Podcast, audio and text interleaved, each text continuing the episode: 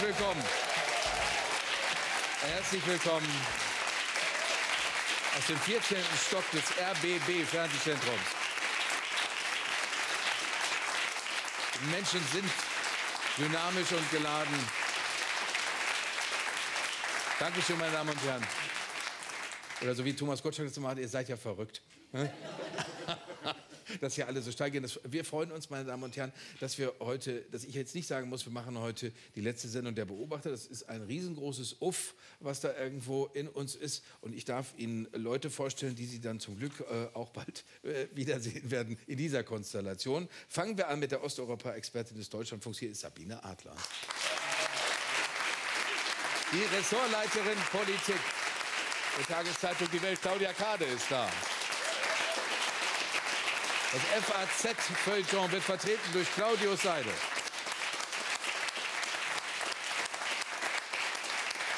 Und der Chefkolumnist der Funke Mediengruppe und Radio 1 Dr. Ayo Schumacher.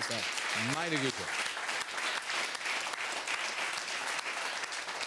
Ja, meine Damen und Herren, wir machen etwas. Ich habe mir dieses Wort vor langer, langer Zeit verboten und heute Abend verwende ich es, äh, weil das hoffentlich mediengerecht klingt. Wir stellen uns breiter auf. Das heißt, ja, ja, ich weiß, Herr Seidel, Sie hassen das auch. Ich mag es auch nicht wirklich. Das heißt, wir sind in Zukunft im äh, Radio zu hören, bei RBB Kultur und womöglich noch in anderen Sendern. Da sind wir noch dabei und Sie sehen uns dann aber auch wieder am Dienstagabend um 22 Uhr im Fernsehen. Wir, wir sehen dann so toll aus wie heute Abend. Nur die ganze Umgebung wird ein bisschen anders sein. Verrate ich Ihnen noch nicht. Nachher das Datum im Januar. Diese Sendung sollte äh, eigentlich ja die Unfehlbaren heißen, weil sich hier in den ganzen zehn Jahren, die es uns jetzt schon gibt, nie, nie jemand geirrt hat. Niemals. Stimmt. Vielleicht war das ein kleines bisschen fahrlässig. Am 28. Januar 2020, da hatten wir schon ein bisschen gehört von so einer Sache da in China, so einem Erreger oder so ein Virus. Und zum Glück war unsere Runde damals total tiefenentspannt was wir äh, außen vor gelassen haben, ob ihr anfangt, Gesichtsmasken zu tragen, weil es gibt jetzt mittlerweile drei weitere äh, äh, Corona-Fälle in, in, in, in, in äh, Coronavirus-Fälle in Bayern. Wie ich, Bier, wie ich Bier soll helfen, habe ich gelesen. Bier. Mhm. Mhm. Für mich ist so Corona eh eine Biermarke. So ein großes, kühles. Aber äh, ja, das, das, ist die, das ist die Frage. Was macht man? Bagatellisieren wir es oder machen wir lieber, was, ich habe schon WDR. Wir haben jedes Jahr über eine halbe Million Grippetote ja. auf der Welt. Also das heißt, du, könnt, du meinst, wir, wir sind ja im Panikmacher eigentlich gut. Ja, ja, ja. Nein. Ja, aber es war bösartige Grinsen, ja. Nee, ich habe ich hab damals, ich habe es ja auch nicht besser gewusst, aber ich habe zum Glück nicht so Aber du hast es uns sagen lassen. Ja, aber, äh, aber es kam doch, ich hatte das Gefühl, es kam schon aus dir, dass du das damals noch nicht ganz so ernst nehmen wolltest. ja, ich habe ja auch so einen gesellschaftlichen Auftrag, also die Leute jetzt irgendwie nicht so in, in, in Panik zu versetzen. Ach so, mhm. du hast schon da, Du hast schon damals beruhigt, es war so eine Thomas die ja, ja, Sache. Ja, Wenn Sie wüssten, was ich weiß, um ja, ja, genau so. Äh, äh, zum Glück, äh, meine Damen und Herren, verehren ja nicht nur wir uns, vertun nicht nur wir uns, sondern auch andere Unfehlbare, wie zum Beispiel der klügste Bundeskanzler aller Zeiten, hat sich auch ein kleines bisschen vertan mit so einem Haushaltstrick. Darüber reden wir jetzt. Wir lassen uns doch von den Arschlöchern in Karlsruhe nicht unsere Politik kaputt machen hat ein Sozialdemokrat gesagt. Damals Anfang der 70er Jahre. Entweder bellte es der Fraktionsvorsitzende Herbert Wehner oder der ehemalige Kanzleramtsminister Horst Imke. Es ging um die Ostpolitik Willy Brandts. Die bayerische Landesregierung, getrieben vom CSU-Vorsitzenden Franz Josef Strauß, klagte vor dem Verfassungsgericht gegen den Grundlagenvertrag und bekam nicht recht. Jetzt sind wieder die Gewalten aufeinandergeprallt. Die vollziehende Gewalt, also die Bundesregierung, und die rechtsprechende Gewalt, das Bundesverfassungsgericht. Könnt ihr nicht so machen, haben die Verfassungsrichter den Regierenden der Ampel in ein Urteil geschrieben. Sie meinten das kreative Haushalten im Etat des Jahres 2021. Damit waren die politischen Vorhaben dieses Jahres noch nicht kaputt, aber angedetscht. Der Bundeskanzler musste heute im Bundestag erklären, wie er und die Seinen die Dellen ausbeulen wollen.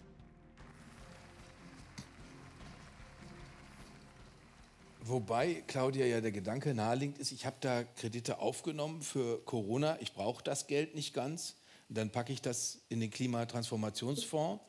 Ja. Aber seit wann weißt du, dass das doch keine gute Idee ist? Naja, also das konnte man wirklich schon vorher wissen. Es haben ganz viele äh, Juristen gesagt, dass es so nicht geht. Also einfach vom einen Topf in den anderen.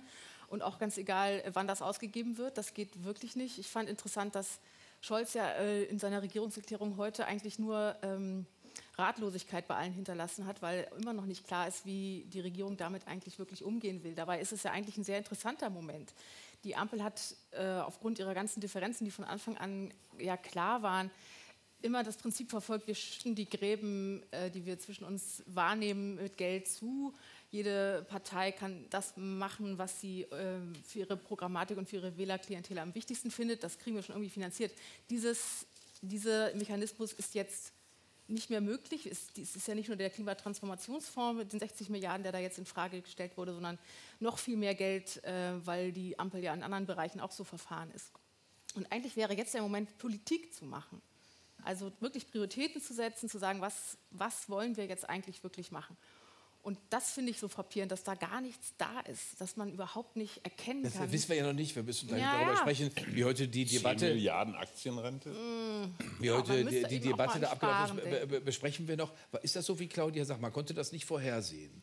Doch, ich Oder man ja konnte, Also ich finde das großartig, dass wir man nach konnte es ganz- vorhersehen. Man Nach ganz vielen Virologen, die wir jahrelang hatten, dann hatten wir Ukraine-Experten, jetzt hatten wir Nahostexperten, jetzt haben wir Verfassungsrechtler 80 Millionen in diesem Land, die das alle schon wussten, die es aber vorher gar nicht so doll artikuliert haben, sondern nur in so Expertenkreisen. Und ich finde, ich weiß, das tut man nicht, aber das Bundesverfassungsgericht hat sich da auch auf sehr dünnes Eis begeben, weil es gibt zwei Grundsätze. Der eine ist so Verhältnismäßigkeit, heißt der andere. Äh, der andere ist, wir mischen uns nicht in Tagespolitik ein. Das haben Sie natürlich auch mit, der, mit dem Timing dieses Urteils sehr massiv gemacht. Und wenn einer der Verfassungsrichter, Peter Müller, früher für die CDU Ministerpräsident im Saarland, sich dann auch ganz stolz dafür feiert, kann man schon auch den Verdacht haben, dass dieses Urteil nicht ganz, ganz unpolitisch getroffen ist. Man hätte es anders formulieren können. Man hätte sagen können, wir missbilligen diese Praxis. Das ist ganz häufig schon passiert. Wir sehen aber ein, dass wir jetzt in dieser etwas ähm, komplexen Lage 23, 24 kommen. Äh, aber ab 25 gibt es Also das, das, heißt, nicht das, mehr. das heißt, das, du, So, du, damit du, hätte die Ajo, Ampel eine Klatsche Du gekriegt. bist dafür, das Grundgesetz äh, legt man so aus, wie es einem Das, taugt. nein, das, Grundgesetz hat, eine, hat einen gewissen Spielraum. Das sagt ja auch jeder Staatsrechtler. Und das Bundesverfassungsgericht hat relativ häufig so entschieden, dass es gesagt hat, wir finden diese Praxis nicht gut und in Zukunft ist das zu ändern. Das Im heißt, Falle man hätte von- im nicht Falle in von den Natur- Haushalt 23, Aber es ist 24 doch- eingreifen müssen. Das hat maximal ein maximaler Eingriff in die Tagespolitik und das ist nicht Aber das steht irgendwo, das steht irgendwo im. Grundgesetz, dass das Also Verfassungsgericht Entschuldigung, nicht in die kurzes. Gespräch mit Professor Alexander Thiele hier ähm, aus, aus Berlin und dann weiß man das. Ah, ah, okay, gut. Also, der, ist, es nicht ein, ist das Verfassungsgericht nicht auch in seiner Logik geblieben, die es vor zwei oder drei Jahren äh, schon gebracht hat, nämlich zu sagen, das Stichwort Nachhaltigkeit auch in der Rechtsprechung äh, umzusetzen? Das war damals beim Thema Klima. Und die Finanzen, finde ich, sind ja auch ein Thema für Nachhaltigkeit. Von daher finde ich das eigentlich total in der Logik der Rechtsprechung. Man könnte das sogar noch ausweiten und sagen, was ist eigentlich mit der Nachhaltigkeit bei unseren Sozialsystemen? Also da könnte man diese Absolut. Logik auch noch mal fortsetzen. Von Die daher Frage ist, es ob ich es so rückwirkend abwegig. entscheide oder ob ich sage, ab dem Haushalt 25 gilt. Das kann man doch machen. Wenn mir das Klima wichtig ist, dann 60 Milliarden Aber fürs es Klima ging um eine wegzusparen, ist doch konkrete- irrsinnig. Um einen konkreten gerade selber. Du sagst, du sagst die ganze Zeit, das ist Tagespolitik. Es ist überhaupt nicht Tagespolitik. Es sind wirklich ganz langfristige Geschichten. Absolut. Es geht um Klima, es geht um Genau. die nachhaltigen Finanzen. Genau. Und wir könnten doch äh, spätestens an dem Punkt stutzig geworden sein, als es um das Sondervermögen für die Bundeswehr ging. Mhm. Da haben alle gesagt, ja, wieso heißt das Sondervermögen? Das sind Schulden, nichts anderes. Genau. So, und wo ist bitte schön der Unterschied? Wo Na, das, ist der ist genau. Unterschied? das ist ja im Grundgesetz wirklich äh. Ja, das ist das- noch mal was anderes. heißt, einfach nur weil, es ein, weil es ein. Bundestag beschlossen hat und eine Grundgesetzänderung dafür äh, herbeigeführt hat. 2009, die Schuldengrenze, genau. Richtig. Aber, aber jetzt, wenn wir jetzt bei dem Klimatransformationsfonds Da seid ihr, Sie, Sie, Sie, das Sie, trommeln mit den Fingern. Das habe ich bei Ihnen noch nie bin- gesehen, in Das all ist den ja- Jahren nicht. Ich bin innerlich total, un, total Ja, aber aufgewühlt. gleich, gleich, gleich, gleich, gleich. Ich, ich, ich, bin, ich Beruhig dich mal Also mir, mir ist nicht ganz klar, wieso man denken kann, man kann unendlich Schulden machen. Und äh, also wenn ich Schulden aufnehme für ein Haus, dann kann ich mir nicht ein Auto kaufen. Doch. das, äh, Doch. Ja, aber, Sehr aber, gut. aber ich muss es begründen. Ich muss Und es begründen, Ja. weil, ich gerade. Weil, weil, die, weil die Schulden bezahle ja nicht ich selber, sondern in dem Fall die Moment, aber ich, Steuerzahler. Da muss ich schon erzählen, ich darf den Artikel damit machen 115 möchte. des Grundgesetzes Absatz 2 zitieren. Im Falle von Naturkatastrophen oder außergewöhnlichen Notsituationen sich der, der Kontrolle des Staates entziehen, können diese Kreditobergrenzen aufgrund eines Beschlusses der Mehrheit der Mitglieder des Bundestages überschritten werden. ist die Katastrophe war Corona. Die Katastrophe hieß nicht, wir haben einen Klimatransformationsfonds, den würden wir gerne bezahlen. Und der das, Ukraine-Krieg? das ist aber davon gedeckt, ja Moment, das, ist, das ist anderes Geld, was Sie dafür ausgeben. Sie haben diese 60, das, was Sie überstehen hatten, haben Sie da reingepackt. Und das durften Sie nicht. Das, es gibt dieser Passus an keiner Stelle her, aber Ihrer inneren Aufgewühltheit, Herr Seidel, soll entsprochen Also meine werden. innere Aufgewühltheit. Kommt vor allem daher, dass wie dieses Urteil rezipiert wird. Verfassungsbruch, verfassungsfeindliche Regierung, die Regierung, die die Verfassung bricht, als hätte sie sich an der Würde des Menschen vergangen, die Meinungsfreiheit abgeschafft, einen Angriffskrieg begonnen. Das ist einfach nicht der Fall. Sie hatten irgendeinen Trick, einen Trick unter vielen Tricks. Den die Nein, anderen gut, wir genau reden- so Wir reden über gemacht hätten. 260 Milliarden Euro, Ja. Herr Ja, genau. Die Bundesregierung ist nicht in der Ja, Lage gewesen? Ist Verfassung.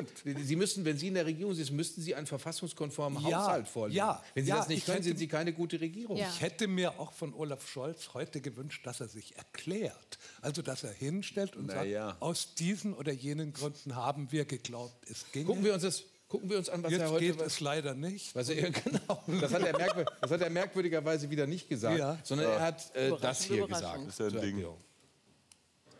Wir haben in den vergangenen Tagen intensiv über die Folgen des Urteils beraten. Diese Beratungen sind, wie sollte es anders sein, noch nicht abgeschlossen. Sorgfalt geht dabei vor Schnelligkeit. Klar ist, dieses Urteil schafft eine neue Realität. Eine Realität, die es allerdings schwieriger macht, wichtige und weithin geteilte Ziele für unser Land zu erreichen. Schwierig geworden ist es auch, weil Deutschland in den vergangenen zwei Jahren von schweren, unvorhergesehenen äußeren Krisen erschüttert worden ist. Er hat jetzt erstmal, Claudia, in aller Sorgfalt einen richtigen Bock geschossen, der ihm eigentlich nicht passieren dürfte, weil er weiß ja die Dinge eigentlich normalerweise besser als die anderen Kinder. Genau, als Ex-Finanzminister. Aber er hat in der, in, der, äh, in der Regierungserklärung ja auch angedeutet, dass er findet, dass das Urteil, ähnlich wie du, ne, das Urteil eigentlich so... In der Wissenschaft. Äh, Ja, äh, gar nicht so, so Ist so. klug ist und es wird in der Wissenschaft noch diskutiert und so weiter.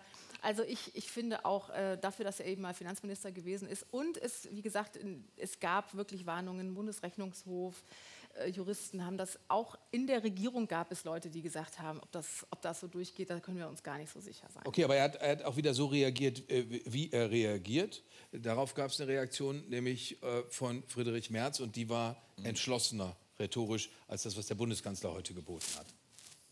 Sie sind ein Klempner der Macht. Ihnen fehlt jede Vorstellung davon, wie dieses Land sich in den nächsten Jahren weiterentwickeln soll. Verglichen mit Willy Brandt, verglichen mit äh, Helmut Schmidt, sogar mit, sogar mit Gerhard Schröder muss man doch spätestens nach dieser Regierungserklärung von heute Morgen zu dem Schluss kommen. Sie können es nicht. Die Schuhe, in denen Sie stehen als Bundeskanzler der Bundesrepublik Deutschland, die sind Ihnen mindestens zwei Schuhnummern zu groß. Gott, sagt der große Visionär Friedrich Merz. Da, mich wundert es, dass er nicht auch noch seinen eigenen Namen da in die Reihe gesetzt hat.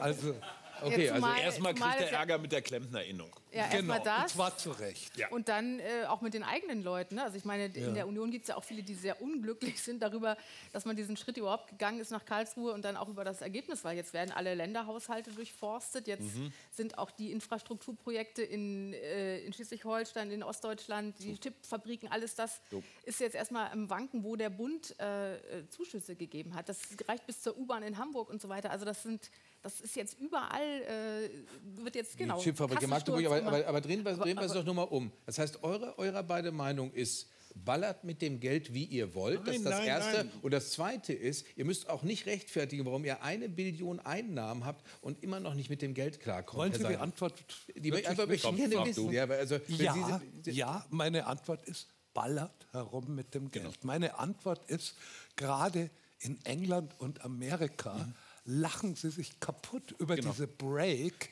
über diese komische Schuldenbremse, die sozusagen ihre Fehlkonstruktion schon im Namen trägt. Verzeihen Sie mir den Feuilletonismus, aber diese Bremse wird aufgeweicht, eingehalten. Daran merkt man schon, was für ein Schwachsinn das ist. Es ist halt äh, es ist ein Schuldenlimit und dieses Schuldenlimit läuft darauf hinaus, dass wir unseren Enkeln kaputte Straßen, verpestete Luft, Also marode Schulen Nein. hinterlassen, aber einen ausgeglichenen Haushalt. Da werden Sie sich Aber man- sehr freuen. Unsere Oh,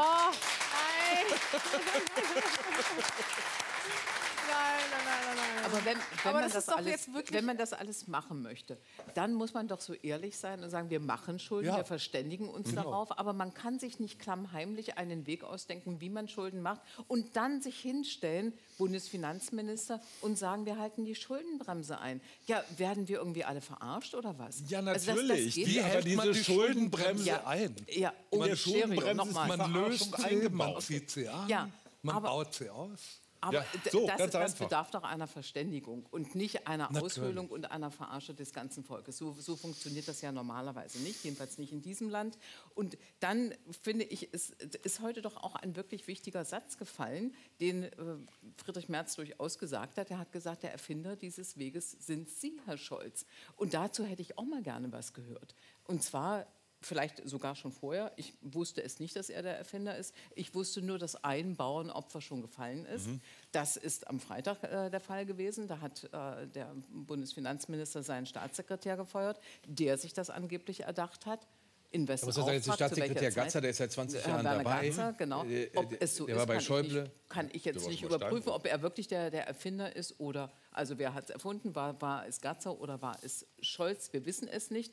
Aber es war auch noch ein bemerkenswerter Satz von Herrn Merz, nämlich, dass er keine Häme empfunden hat. Das allerdings Sagt er voller würde ich sagen, das war Ja, vielleicht aber bleiben wir eine doch, bleiben wir doch mal. kleine Lüge. Aber der Merz hat ja jetzt nicht den Fehler gemacht. Nicht, dass wir das wieder umkehren. Das sondern den Fehler hat Olaf Scholz gemacht. Und bei Olaf Scholz hat diese Runde hier auch oft gesagt: Ja, gut, er kann nicht mitreißend reden. Ja, er spricht wie ein Bürokrat. Aber dafür hat er die Dinge im Griff. Das versucht auch seine Regierung die ganze Zeit so darzustellen. Und jetzt sieht man, nein, er hat sie nicht im Griff. Er hat noch, nicht mal, noch nicht mal seine Tricks funktionieren. Und er ist nicht in der Lage. Er ist nicht in der Lage, sich ins Parlament zu stellen und zu sagen: Oh, da habe ich wohl einen Fehler gemacht, obwohl ich an sich unfehlbar bin. Äh, Das, das empfindet ihr nicht als Doch, Mangel? Doch, völlig d'accord. Völlig d'accord. Ich sage nur, die Grundlagen dieses ganzen Gesprächs, nämlich, dass nichts so wi- wichtig sei wie dieses verdammte Schuldenlimit, obwohl die Bundesrepublik Deutschland unter allen großen Industriestaaten irgendwie die allerniedrigste Verschuldung hat.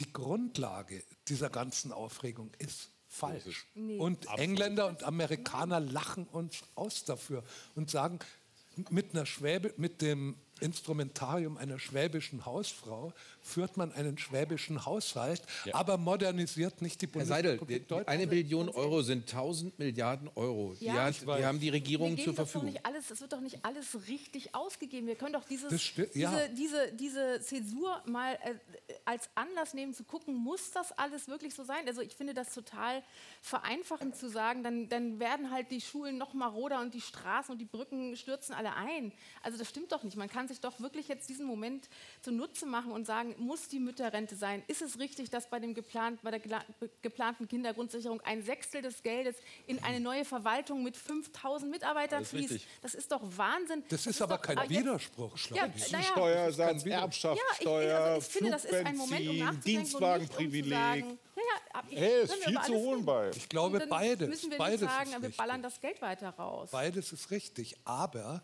mit bisschen Sparen an überflüssigen Ausgaben werden wir nicht die Bahn, nicht die Straßen und schon gar nicht das Klima und auch nicht die Schulen. Also, Aber äh, jetzt gucken wir uns doch mal an, für was äh, in Amerika das Geld ausgegeben wird, wo, was da wirklich an Investitionshilfen kommt. Es sind Investitionshilfen. Genau. Es sind nicht Konsumtionshilfen, Ja. sondern Investitionen. Und wenn man sich darüber verständigt, wenn man tatsächlich einen, einen solchen äh, Klimatransformationsfonds macht, dann würde ich erwarten, tun wahrscheinlich aber auch viele andere Menschen, dass tatsächlich etwas dort finanziert wird, was in die Zukunft geht. Und eben dann tatsächlich nicht die Konsum, äh, Konsum, Konsum, Naja, das- das Geld. diese Das 60 Feuilletonismus. diese Konsumgeld. 60 Milliarden, Danke. über die wir gerade Okay. sprechen, Ja. das war Geld für Investitionen. Genau. Das war nicht Geld, Also- Champagner ja zu nicht. Dann, dann, dann nehmen wir es nochmal anders. Wenn, dann hat äh, Friedrich Merz total Unrecht. Dieser Bundeskanzler ka- kann Kanzler, der ist, ein, der ist ein guter Kanzler. Er hat uns ja auch versprochen, es kommt ein grünes Wirtschaftswunder. Es sieht überhaupt nicht danach aus. Aber äh, das, das ist wieder so ein Höhö-Moment, wie Sie im Spiegel geschrieben haben. Am Ende wird er äh, recht haben. Und das Wirtschaftswunder wird kommen. In der Chemieindustrie sieht es fürchterlich aus. Die Umsätze sind im ersten Geschäftshalbjahr um 14 Prozent gesunken. Im zweiten Halbjahr sieht es noch schlechter aus. Da arbeiten immerhin 475.000 Menschen. Und der Bundeskanzler sagt, es gibt ein grünes Wirtschaftswachstum. Und dann habe ich schon wieder recht gehabt. So wird es kommen, Herr Seidel. Ist das eine Frage? Das ist eine Frage. Das ist wissen, eine Sie, die glauben Antwort, Sie, glauben wissen Sie, was die Antwort heißt? Dieses ganze Deutschland mit seiner Regierung und seiner Opposition, alle beide bringen mich dazu. Ich möchte in Tränen ausbrechen angesichts Ihrer Frage, weil, weil mir ja. Das würde Ihrer inneren Aufmerksamkeit ja auch die- besser Rechnung tragen. die- Weinen Sie, bei allen Klagen, gerade jetzt über die Regierung, äh, treibt einen die Frage, wer sonst, wer kann es besser, einfach in die pure Verzweiflung. Okay. Hajo, Das du ist machst Ich, nein, ich gönne diesem Land einfach zwei Jahre Friedrich Merz. Dann so, aber das hat eine hohe Therapeutin. Was war- was war- naja, der, entschuldige mal, als ob die Union diese, dieses Geld nicht mitgenommen hätte, dieses nicht ausgegebene Corona-Geld. Ja, also sich da jetzt hinzustellen, ich meine, das ist das Privileg der Opposition, merkwürdige Dinge zu fordern oder zu postulieren und so weiter. Aber es ist doch nicht so, dass die Union jetzt großen Bock hätte, in dieser Situation auf einmal die Regierung zu übernehmen. Aber Hajo, die Denke kapiert. Na, Söder will Moment mal, die, die, Ja, die, Denke, ja, die. Denke kapiere ich jetzt gerade nicht. Also ist, da gibt es Corona-Geld, das brauchen wir nicht, aber Genau. das geben wir trotzdem aus. Genau. Das nennen wir jetzt nicht Corona, Genau. das nennen wir jetzt anders, aber wir geben es trotzdem aus. Wo ist denn die Logik? Um in Sagen deinem Bild zu bleiben, ich habe mir für mein? Haus zu viel Geld geliehen, das ist noch über, da kaufe ich mir jetzt ein Auto von. Frau So. Adler, Ja. wie würden Sie es das in Ihrem Problem? Privaten Haushalt machen? Sie haben das Geld, erstaunlicherweise sind die Strompreise gesunken. Mhm. Sie haben 100 Euro übrig, die Sie eigentlich für den Strom zurückgelegt haben.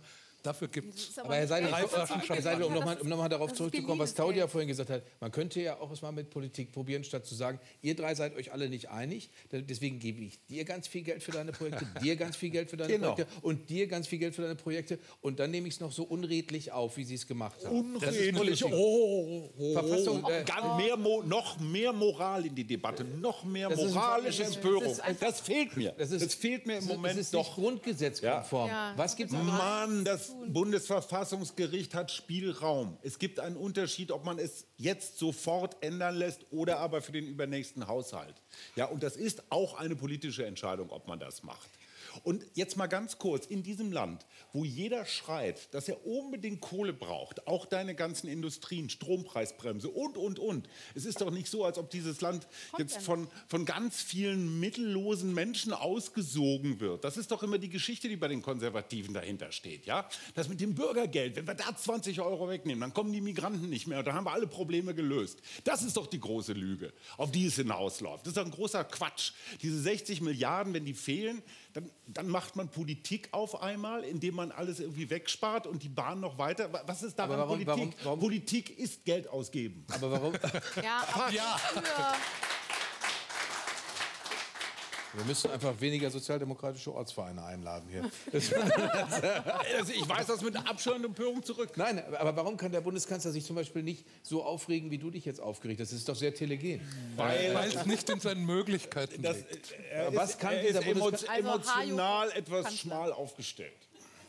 Claudia, du musst die Ge- Gegenrede führen gegen das, was Dr. Hajo Schumacher... Ich habe schon. Ich, Ja, lasst uns dieses Land gesund sparen. Okay, dann Tolle ist Idee. Nein, nein, darum geht es nicht. Nein, Das, das, geht- nein, ich finde das ist auch unredlich. Ja. Es geht Noch mal darum, dass hier wirklich rein Wein eingeschenkt wird und nicht über so einen Taschenspielertrick von hinten was ganz anderes mit dem Geld gemacht wird, als eigentlich ursprünglich gedacht ist. Sorry, aber ich hätte gerne mehr Offenheit und auch Erklärung dafür. Ja, meinetwegen. Aber, aber ist das Markus nicht Söder, Markus Söder hat schon Neuwahlen gefordert. Die Ja, aber da, damit ist doch die ganze Geschichte erzählt. Haken dran und die Karawane zieht weiter. Okay, also die Regierung... Die Re Weil's Markus eine, Söder eine. Regierung... Eine, nee, das okay? Wir bleiben einfach mal bei den Fakten. Und die Fakt ist, diese Bundesregierung kann keinen Haushalt aufstellen. Ja. Das hat sie nicht hinbekommen. Äh, Das heißt, es ist womöglich Weil nicht die beste Regierung, die wir haben eingeführt Oder doch? hat. Ich habe das, ich kann nicht, wenn ich rede, kann ich nicht gleichzeitig zuhören. Äh, äh, sage mir also bitte, äh, ist das die beste Regierung, die wir haben können? So habe ich dein Argument gerade eben verstanden. Weil, Eine andere Besseres gibt. Regierung hätte ähnliche Probleme. Eine Regierung, in der die CSU wieder beteiligt ist. Ich weiß nicht, ob das eine gute Nachricht für die Bahn ist. Nur mal so. Ja, es ist doch nicht so, dass dieser ganze Berg, vor dem wir gerade stehen, dass das jetzt Schuld der Ampel ist. Wir haben ganz viele Sachen geerbt. Oder beziehungsweise sie sind passiert. Ja. Also sowohl dieser Ukraine-Krieg als auch der Nahostkrieg, der uns auch noch einige Milliarden Wiederaufbau und ich weiß nicht, was alles kosten wird. Ja, nur das sind Hallo, dafür kann diese Regierung nichts. Und ich finde es auch super, dass Herr Schäuble so lange die schwarze Null hingekriegt hat. Wenn ich der Bahn immer wieder sage, ihr kriegt kein Geld, oder wenn ich dem, neulich hat mir hier der Freiherr zu Gutenberg erzählt, als es darum ging, ähm, er hatte ein Spardiktat aus dem Kanzleramt damals, als er Verteidigungsminister war, und auf die Frage, naja, Sie hätten ja sagen können, mache ich nicht oder das geht nicht, dass wir da noch mehr Socken einsparen, sagte er, naja gut, dann kannst du dir bald einen anderen Job suchen. Das heißt, dieses das Niedersparen von bestimmten Bereichen, die wir jetzt wieder mühsam aufrüsten, das ist doch nichts, was diese Ampel angerichtet hat. Aber warum, haben, warum hat die, die, die Spiegelkollegen, zwei ehemalige Spiegelkollegen, warum haben die Spiegelleute sich entschieden für dieses Titelblatt Absturz eines Besserwissers, Sabine? Das haben sie bei Helmut Kohl viermal gemacht. Okay, ja. gut, aber ich habe Sabine, hab Sabine ja jetzt gefragt. Also du darfst aber sofort dazu sagen, warum ihr das damals so gemacht habt. Aber, äh, aber äh, warum haben die das nach deiner Meinung ausgemacht? Weil, weil das die Erfahrung mit diesem Kanzler ist. Er erklärt sich nicht, er stellt sich hin, tut so, als wüsste er alles. Und am Ende stellt es sich als falsch heraus. Und das ist die typische Eigenschaft von Besserwisser. Der Besserwisser ist nicht der Besserwisser, weil er es besser weiß, sondern weil er so tut, als würde er es besser wissen. Und das ist nicht in Ordnung. Mhm. Das ist ein anderer Punkt, da würde ich dir recht geben. Da würde ich dir recht geben. Da bin ich, bin ich total bei der Kollegin, aber darum ging es eben nicht. Doch, es ging darum, Nein, warum, die, warum, warum haben die, also die haben, die, die haben das Titelblatt gewählt, weil da gar nichts dran ist. Sie haben die Geschichte schön hingeschrieben. Nein, dass das ein Besserwisser ist, was, was ja selbst seine engsten Mitarbeiter mehr oder weniger erheitert äh, sagen, das ist ja überhaupt kein Geheimnis. Wir haben gerade über große moralische Fragen der Haushaltsführung geredet. Das ist was anderes. Es ja, geht jetzt hier gerade um die Charakterisierung dieses Kanzlers. Aber ja, aber das ist nicht Privatsache. Das ist ja, nicht eben, seine ist Privatsache. Nicht das ist eine wirklich wichtige Entscheidung ja, für diese Gesellschaft. Genau. Und die Gesellschaft muss das miteinander aushandeln. Da kann sich ja. nicht einer mit einem Taschenspielertrick hinstellen und sagen, jetzt machen wir es mal von hinten durch die Brust so. Das finde ich nicht also, in Ordnung. Hier Frage, ist Demokratie. Das, wir haben nicht Diktatur. In der Diktatur geht das alles schneller. Da sagt es einer, so geht es lang und dann haben wir es gelöst. Die Beschreibung mit dem Taschenspielertrick, die wird durch mehrmalige Wiederholung ja, nicht, meine, nicht präziser. Sozusagen ich meine, das Geld mit in, Frau, in der Politik auch wird, nicht. In der Politik wird halt hier umgebucht, da umgebucht. So. Und sozusagen die grundsätzliche moralische Empörung darüber, dass 60 Milliarden, die hier nicht gebraucht werden, woanders hingeschoben haben, die moralische Empörung ist mir völlig unbegreiflich. Genau. Dass es juristisch nicht okay ist, muss man eben hinnehmen. Dass es irgendwie moralisch so verwerflich sei, diese Schulden für was die, oder diese potenziellen Schulden woanders hinzuschieben, wenn das ein kann Parlament ich nicht das verstehen als wenn ein Parlament das entscheidet und das Haushaltsrecht ist das Parlamentsrecht, ja. wenn das Parlament das entscheidet, d'accord, das hat es aber nicht entschieden, sondern es hat ein Bundeskanzler entschieden, beziehungsweise ein es Finanzminister. Hat eine Regierung und dann ist es nicht ist in halt Ordnung. und dann ist es auch keine Petitesse. Sorry. Aber hören wir mal, was der, hören wir mal, was ist keine Frage der Moral. Hören wir mal, was der FDP Sag ich auch nicht. Hören wir kurz, was der FDP. Das ist eine Frage von Demokratie, gesagt, nicht Moral. Es geht um eine Gerichtsentscheidung, naja, eine höchstrichterliche Entscheidung. Dieses ganze ist ein, ist ein, ist ein Wort, ist eine Entscheidung des höchsten Gerichts in Deutschland. Hören wir den Fraktionsvorsitzenden der FDP, Christian Dürr, äh, zur Schuldenbremse. Da seid ihr mit ihm überhaupt nicht einig.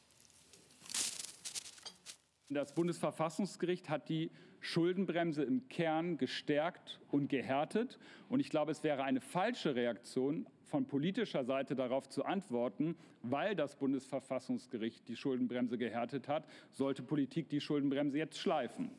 Wobei so, Claudia, wie ich unsere Runde jetzt verstehe, ist das ja genau die Option. Also die Schuldenbremse ist Quatsch, stellt sich als Quatsch heraus, äh, die packen wir einfach weg. Nein, ich bin mal Nein, gespannt, das, wie lange das, das die, hat die Runde nicht gesagt. Das, das haben die beiden Herren. also ich bin genau. gespannt, wie lange sie tatsächlich hält, weil also die äh, FDP ist äh, noch äh, stabil, aber bei der Union fängt es ja auch schon an zu bröckeln. Das kommt aus den Ländern. Friedrich Merz hat ja versucht, in der Debatte jetzt heute da so ganz klar zu sein, dass die Union absolut steht.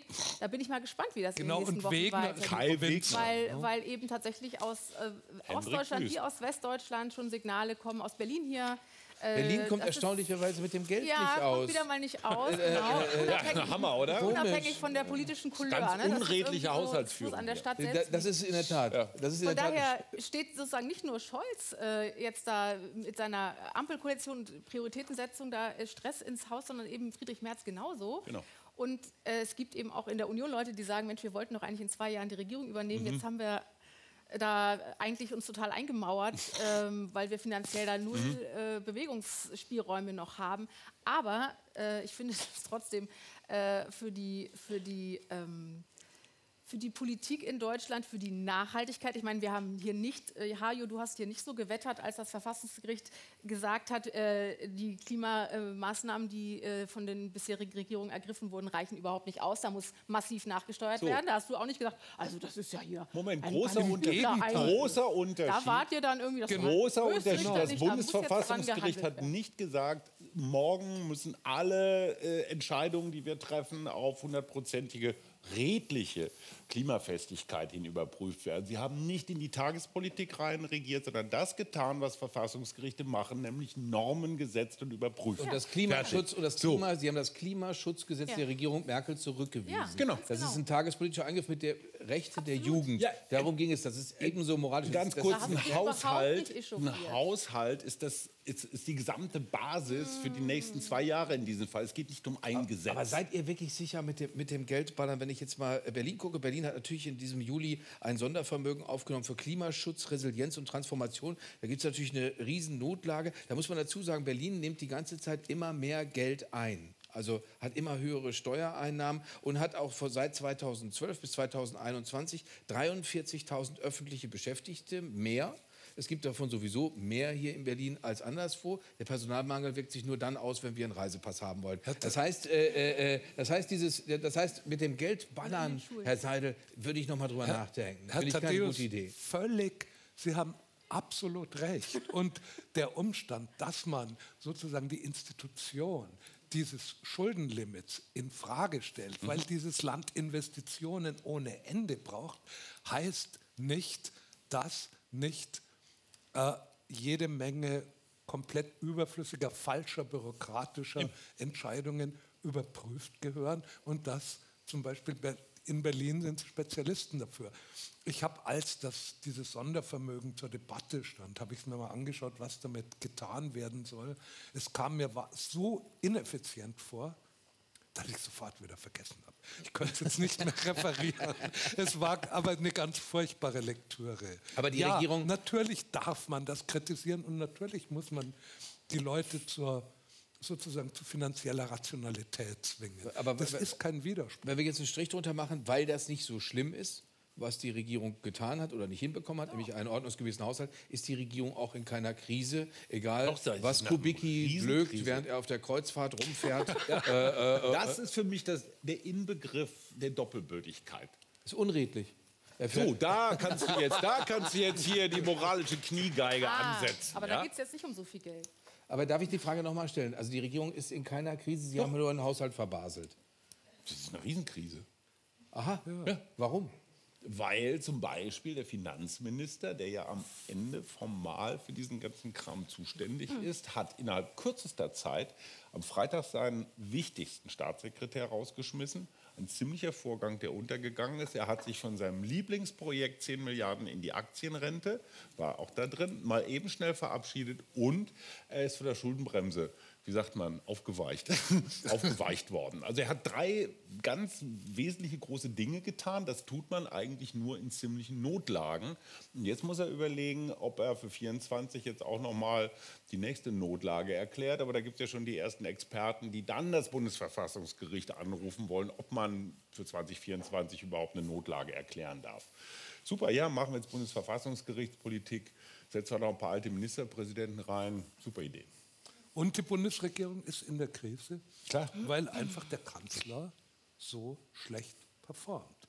Heute wäre die Stunde für eine gute Performance gewesen und er hat sie nicht geliefert. Ja. Und man muss einfach sagen, sozusagen bei all den Zahlen, um die es geht, es geht auch um, wie soll ich sagen, um Temperament, um die Fähigkeit, die Leute mitzureißen, um die Fähigkeit, die Leute von irgendwas zu überzeugen und nichts davon hat der Kanzler heute gebraucht. Ja, aber auch den, eigenen, den, den eigenen Laden zu überzeugen.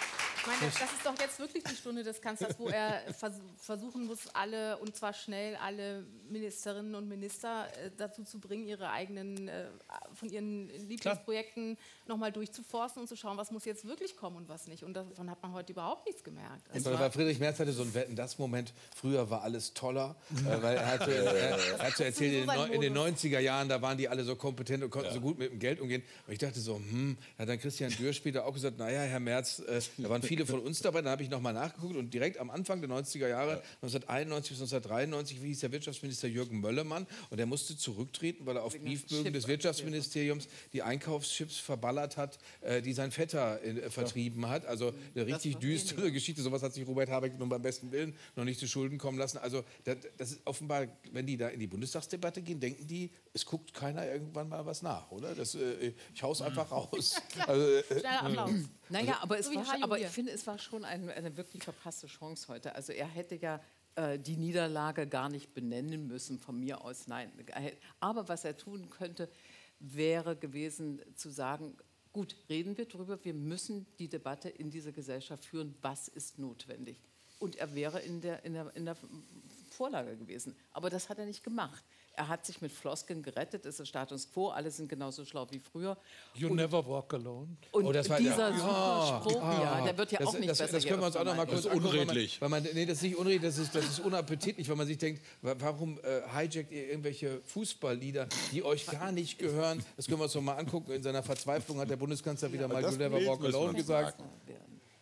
Oh.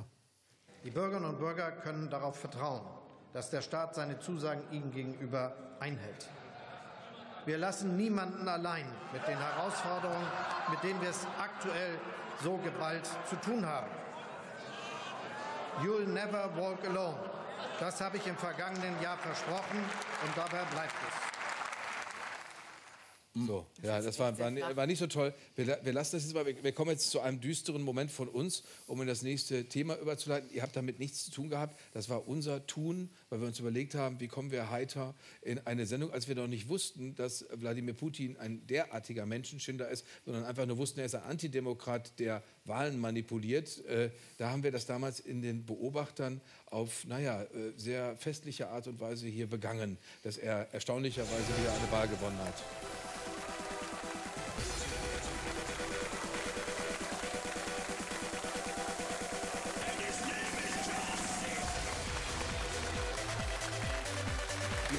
Spektakulär gelaufen für den Mann, der eben keinen Koalitionsquatsch braucht, sondern der einfach stramm durchregiert und dabei aussieht, im Gesicht wenigstens wie eine 27-jährige Eislaufprinzessin. Wir werden heute über Russland reden, wir reden aber auch über alles andere mit diesen tollen Beobachtern, die kein bisschen von Wladimir Putin bezahlt sind. Ja, da habt ihr gesessen. Stimmt. Äh, da haben wir wirklich Kindern Russland fahren in die Hände gedrückt. Das könnte man heute beim besten Willen so nicht mehr machen, muss man ganz ehrlicherweise sagen. Denn wir kommen jetzt zu dem düsteren Thema Ukraine, was wir besprechen müssen in dieser Runde. Ein archaisches Gemetzel mit moderner Technik. So hat die ARD-Korrespondentin in der Ukraine, Rebecca Barth, gestern noch einmal den Drohnenkrieg in der Ukraine beschrieben. Also das, was Tag für Tag dort geschieht. Die Gegenoffensive der Ukraine ist gescheitert. Von einem bevorstehenden Winter der Ernüchterung ist die Rede.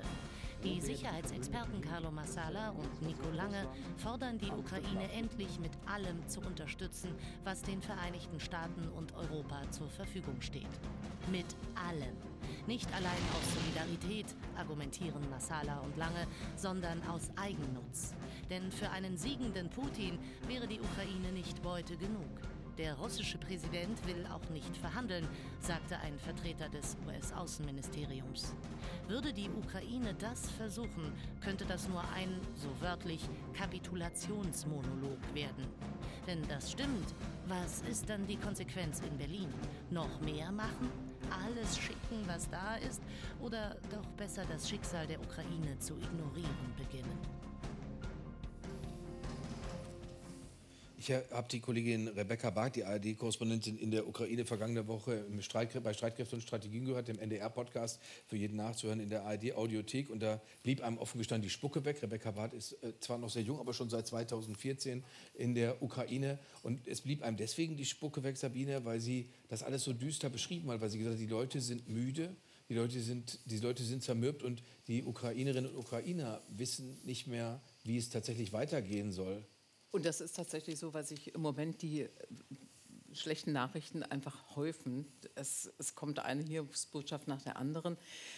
Äh, unter anderem am Wochenende schrieb der Economist, dass äh, die Ukraine diesen kleinen Vorteil, den sie immer noch hatte, nämlich mit Drohnen äh, etwas ausrichten zu können. Drohnen können billig hergestellt werden. Mit Drohnen konnten sie Aufklärung, konnten sie, konnten sie Kommunikation machen, konnten sie vor allem eben die Panzer äh, an der Front treffen, dass diese Drohnen jetzt fast wirkungslos sind, weil Russland Störsender entwickelt hat, die auf LKWs gebracht werden und an der gesamten Front immer hin und her gefahren werden, da wo sie gerade äh, eingesetzt werden müssen, sodass äh, sowohl die Drohnen als auch Raketen, als auch äh, alles, was an, an Angriffswaffen von ukrainischer Seite in Richtung russische Besatzer gefeuert wird, von der Flugbahn abkommt und sozusagen wirkungslos ist. Das heißt also, das ist eine echte Katastrophe, die sich da gerade abspielt. Also diese Ressourcenunterlegenheit, die Unterlegenheit, was äh, die Zahl der Soldaten angeht,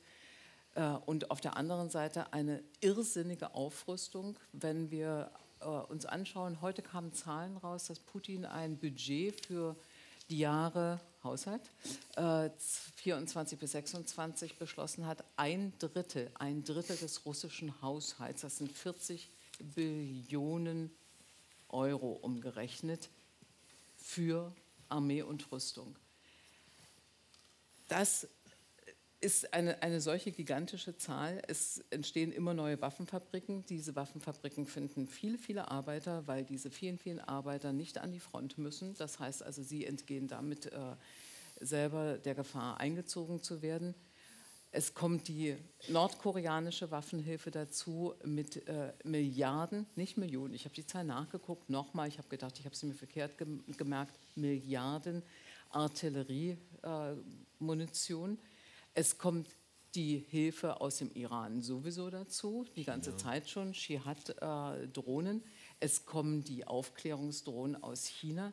Das heißt, das, was wir im vorigen Jahr gedacht haben, dass wenn die NATO geballt der Ukraine hilft, sie unterstützt mit dem, was sie hat oder zu geben, wir wissen alle, wie lange die Diskussion war, sind wir jetzt in einer Situation, dass der NATO und Ukraine auf der einen Seite, Russland, der Iran, Nordkorea und möglicherweise China, noch vorsichtig, aber es gibt eine Unterstützung bereits von China gegenübersteht. Und wir sind, glaube ich, noch nicht da, was zum Beispiel auch Christian äh, Mölling bespricht äh, in, in einem neuen Aufsatz, nämlich die Erkenntnis, dass wenn diese Aufrüstung in Russland so weitergeht, ist Russland in sechs bis zehn Jahren so weit, dass es tatsächlich einem, einen Angriff auf ein NATO-Land probieren könnte. Das heißt also, das, was heute da geschieht in der Ukraine, ist ursächlich die Entscheidung für morgen, wie wir morgen leben werden. Werden wir heute helfen, können wir morgen vielleicht in Sicherheit leben oder eben auch nicht. Weil du Christian Mölling zitierst von der Deutschen Gesellschaft für Auswärtige Politik, der hat das äh, tatsächlich auch in einer Kamera äh, so gesagt, wie wir uns angucken können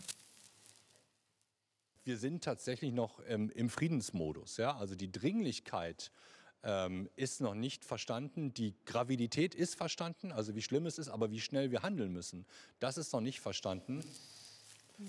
Wer, Claudia, könnte das nicht verstanden haben? Ich durfte am Sonntag äh, einem Interview mit Boris Pistorius zuhören und da hatte ich das Gefühl, der möchte ganz sicher die Ukraine nicht im Stich lassen. Mm, naja, aber wir sehen jetzt, dass diese Verzögerungen im letzten Jahr äh, und auch jetzt auch in diesem Jahr ja auch äh, ihre, ihre, ihre Folgen zeigen. Ne? Also die, die, wie du beschreibst, Russland hat diese letzten Monate eben genutzt, um sich äh, wieder in Position zu bringen und eben noch stärker auf lange Sicht äh, sich so hochzurüsten, dass sie da äh, stabil dastehen werden. Und das, äh, was wir an Nachrichten von unserer Seite sozusagen hören, ist ja niederschmetternd. Also Artilleriegeschosse, die nicht kommen, wie sie die EU eigentlich, äh, EU-Staaten eigentlich äh, versprochen hatten.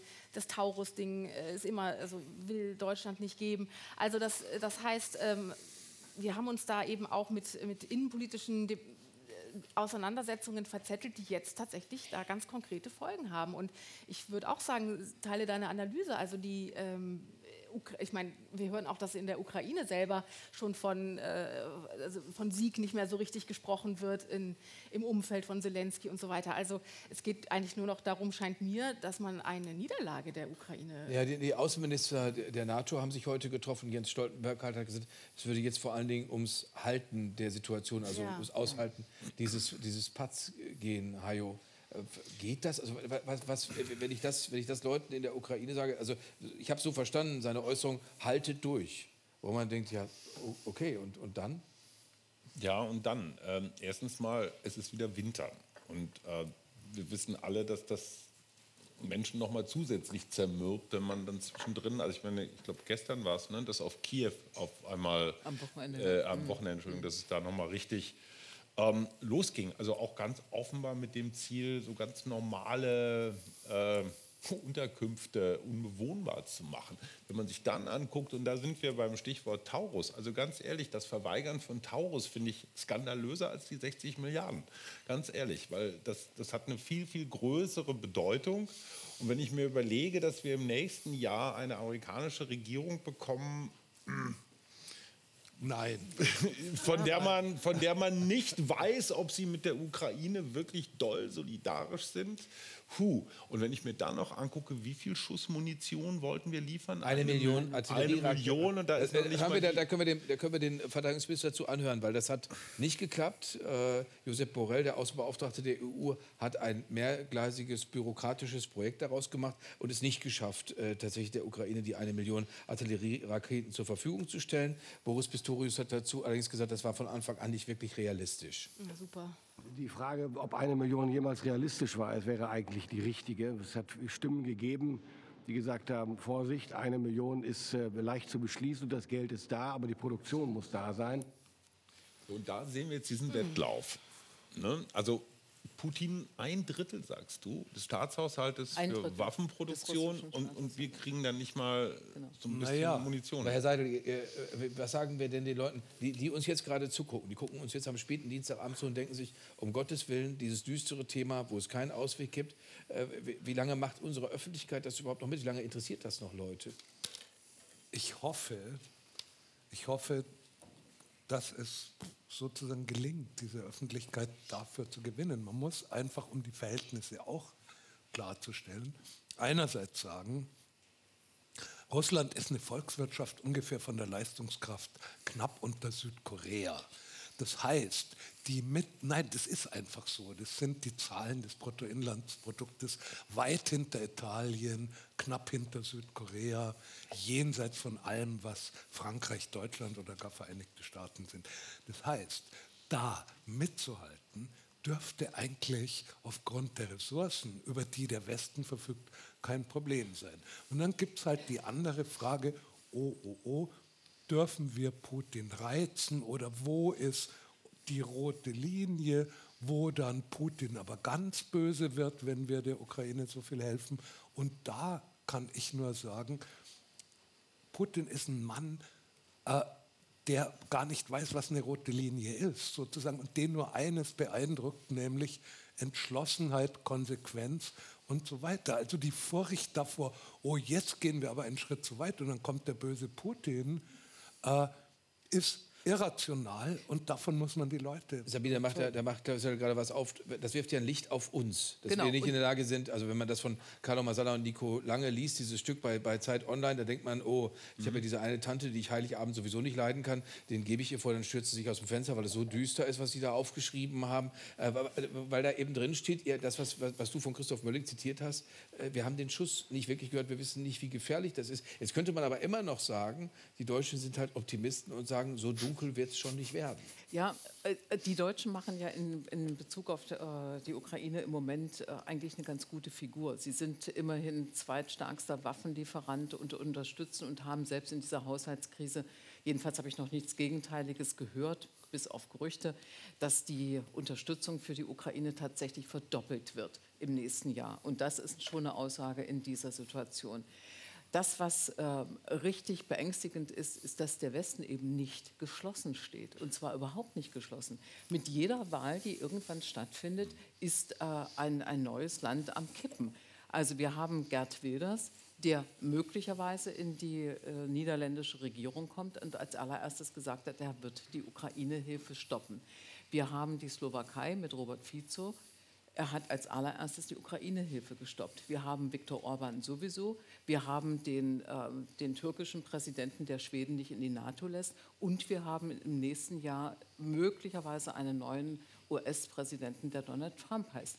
Das heißt also, der Westen versteht es nicht, seine Kraft wirklich zu bündeln und sich dieser großen Gefahr entgegenzustellen. Bis Einspruch. jetzt jedenfalls nicht. Okay, ich bin gespannt. Einspruch. Der Westen ist einfach ein kompliziertes Gebilde. Okay, eine, eine Zusammen, ein Zusammenschluss von Demokratien, die eben deren Eigensinn sozusagen Teil der Konstruktion ist. Weshalb die Nachricht, dass Niederlande, Slowakei, Ungarn da nicht mitmachen, sich verweigern und so weiter, zwar schlecht ist, aber nicht der totale Bankrott des Westens. Solange die Vereinigten Staaten sind eine andere Kategorie. Ja. Genau. Und malen wir den Trump nicht an die Wand, sondern schließen Joe Biden und die Demokratische Partei in unsere Nachtgebete ich ein. würd- Ja, aber man es muss- wird man bestimmt nicht- helfen. und ansonsten ist es einfach wichtig, dass Deutschland, Frankreich, England Aber machen die so sehr gemeinsame Sache? Es wär, wär, du hast, ich muss, mir geht immer noch im Kopf rum, was du vorhin gesagt hast, Claudia. Es wäre mal in einem anderen Zusammenhang, es wäre Zeit für Politik. Boris Pistorius ist der beliebteste Politiker in Deutschland. Das heißt, der könnte sich doch hinstellen und sagen, Leute, guckt euch die Situation an. Es gibt äh, Dokumentarfilme von, einem- hat auch Rebecca Barth zitiert, von einem ukrainischen Filmemacher. Der, der zeigt, wie die, da ist er dabei, dieser Filmemacher, an der Front. Die Leute sitzen da im Loch und einer nach dem anderen wird da abtransportiert. Das ist alles einfach furchtbar. Und wenn dann die NATO-Außenministerkonferenz sagt, haltet durch, das, das, wie käme ich mir vor, säße ich da in so einem Loch, wäre das nicht ein Zeitpunkt für jemanden wie Boris Pistorius zu sagen, Freunde, das können wir so nicht mehr machen. Wir müssen uns jetzt äh, äh, mit allem, wir müssen mit allem, mit allem rein, so wie Nico Lange und äh, Masala das geschrieben Ja, haben. Mit ich, allem. ja, also ich meine, äh, da sind wir wieder bei Olaf Scholz. Also das ist nicht so, dass, also da gibt es, dass Pistorius und Scholz da in einer äh, total kongruent gehen. Also ich, man hat ja schon vor Monaten gemerkt, dass, dass Scholz immer noch weiter bremst. Und deswegen, äh, ein Pistorius kann, diesen, kann, diese, kann jetzt nicht die NATO äh, äh, äh, schließen und kann jetzt nicht da äh, sozusagen äh, im Alleingang als, als, als beliebtester Politiker Deutschlands das jetzt alles reißen. Ich finde, und er bleibt halt Sozialdemokrat. ja, und wie gesagt, also da, auch da ist eben Scholz einfach der Regierungschef, der, die, der, die, der da mitgehen muss und der vorangehen muss. Ich finde aber, Claudius, also natürlich kann man, sich, kann man dafür beten, dass äh, Joe Biden irgendwie die nächste US-Präsidentschaftswahl gewinnt, aber das, das, reicht halt ja nicht. noch vier Also Jahre. ich glaube, was man auf jeden Fall nicht machen darf, ist den Fehler von, äh, von, von der vorigen, also von der ersten Trump-Wahl zu wiederholen und als, als Deutschland äh, sagen, mit denen wollen wir nichts zu tun haben und wir, wir, wir kennen die auch nicht, wir wollen die auch nicht kennen. Also da, da muss man schon jetzt Ja. anfangen, sich Ja. darauf einzustellen, äh, irgendwie sich auch Gedanken darüber zu machen, mit wem kann man da vielleicht äh, dann doch mal sprechen, um eben, das, damit das Bündnis sich total auseinanderfliegt in dieser Frage. Also ich glaube, da muss man, äh, kann man nicht nur beten. Sa- Sabine, und dann kommen wir noch mal zu einer Trump-Prognose. Sabine? Zu einer Trump-Prognose. Ja, Aber die- Trump die- ist die- ein ja, gutes liegt schon ein Stichwort. Ich, ich finde schon, äh, also wir müssen ja jetzt auch nicht wie das äh, Kaninchen vor der Schlange sitzen und, und warten, bis es ganz schlimm wird und äh, weil wir gar nichts tun können. Natürlich können wir was tun, natürlich kann Politik was tun. Politik muss Partner suchen und zum Beispiel eben auch einen IBA, äh, möglicherweise Präsidenten äh, Donald Trump ins ins Boot holen. Das, es, es, gibt, es führt überhaupt keinen Weg daran vorbei. Und dann, wenn man sich anschaut, warum mitunter äh, solche Entscheidungen fallen, wie sie fallen, Donald Trump hat einfach ein, ein äh, richtig schlechtes Erlebnis mit der Ukraine. Das, er hat versucht, den, diesen äh, kleinen, jungen Präsidenten Zelensky, da genau. mal so, so, richtig über den Tisch zu ziehen und einzuspannen für seinen Wahlkampf, indem er da den Hunter Biden und damit eben Joe Biden da ausliefert und, und verfrühstückt. Und das hat der kleine, dumme Präsident damals noch mit sich machen lassen.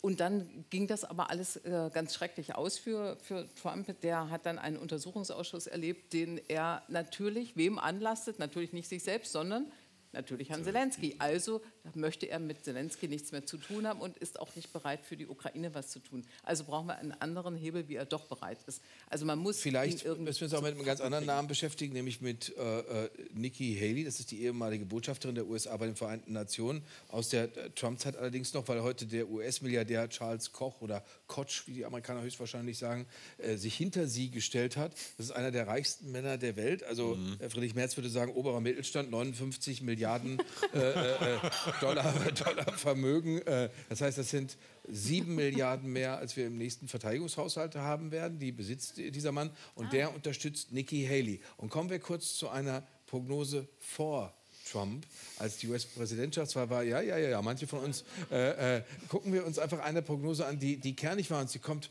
von einem total jungenhaften Mann.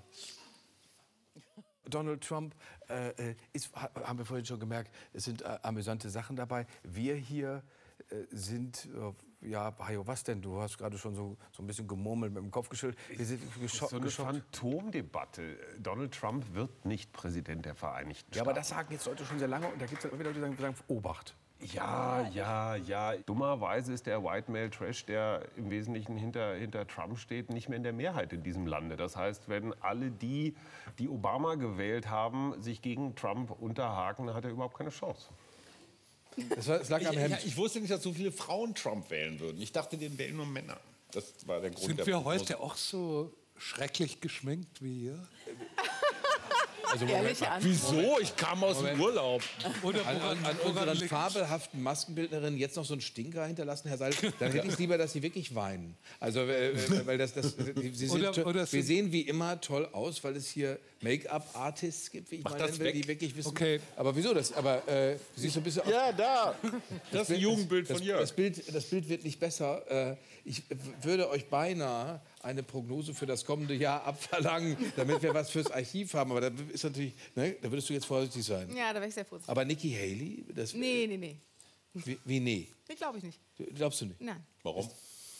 Bitte? Warum? Zu, zu soft. Das, da muss man dazu sagen, das ist, das ist eine Frau, die hat auch politische Überzeugungen, ja, ja. äh, die sie zur, zur Teepartnerin von Alice Weidel machen würden normalerweise. Mhm. Also das, äh, äh die könnten mhm. sich ganz, das sind, mhm. wobei das ist wieder Äpfel mit Birnen verglichen, aber Nikki Haley ist eine, eine aus unserer Sicht sehr, sehr konservative Frau. Das ist, glaube ich, das. Ja, aber, aber sie ist 30 Jahre jünger als die Leute, die sonst jetzt kandidieren. Ja, genau. Aber ich glaube trotzdem, dass Trump einen unheil, uneinholbaren Vorsprung einfach hat in seiner ganzen, äh, diese ganze Vorgeschichte, auch diese diese ganze Kampagne, dass man diese Verfahren, die gegen ihn laufen, eigentlich immer so als Bestätigung seiner selbst noch verkauft und so weiter. Die Maschinen laufen ja. und du wirst sagen, oh, bei dieser Fehlprognose hatte ich diese gepunktete Bluse an. Äh, äh, wenn wir das in vier Jahren wieder rausholen. Also du glaubst, er ist, unein, er ist uneinholbar. Habt ihr irgendeine andere, also äh, Sabine, ich mag dich fast nicht nach einer Prognose für die, für die Ukraine fragen, weil es so düster ist einfach. Also sag irgendwas. Langer Krieg. Wie bitte? Sehr langer Krieg. Sehr langer Krieg. Sehr langer Krieg. Und was machen wir? Liefern. Unterstützen, dass die Ukraine nicht verliert und nicht noch weiter besetzt wird und nicht sich dieses Besatzungssystem, das ja ein Terrorsystem ist, weiter ausbreitet über das ukrainische Territorium.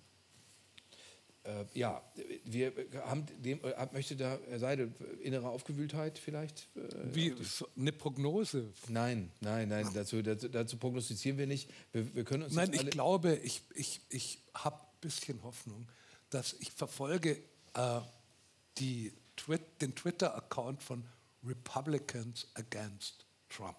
Und die posten alle zwei, drei Tage Zeugnisse einer so galoppierenden Demenz bei Trump.